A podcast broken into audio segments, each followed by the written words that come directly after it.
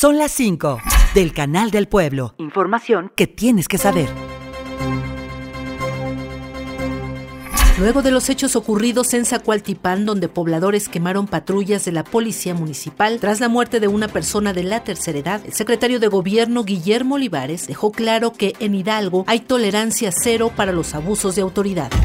El lunes 7 de agosto, los alumnos de la Universidad Autónoma del Estado de Hidalgo regresarán a clases y lo harán de nueva cuenta con el cubrebocas. Esto debido a que la Comisión Institucional de Seguridad en Salud puso en marcha el plan de gestión a largo plazo de COVID-19 con el fin de salvaguardar a la comunidad universitaria y prevenir el contagio.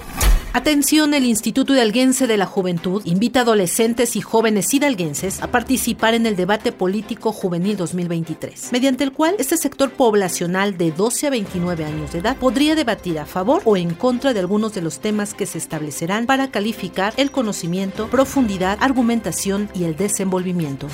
Regresó la preocupación a los habitantes de Tula Hidalgo, pues mencionan que con las constantes lluvias, el río Tula ha comenzado a subir su nivel y tienen miedo que se vuelva a repetir lo que sucedió en septiembre de 2021. Piden a las autoridades continuar con los trabajos para evitar otra situación de emergencia.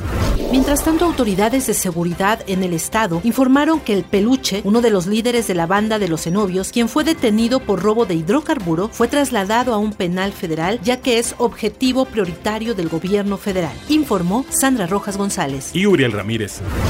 Son las 5 del Canal del Pueblo. Radio y Televisión de Hidalgo. Información que tienes que saber.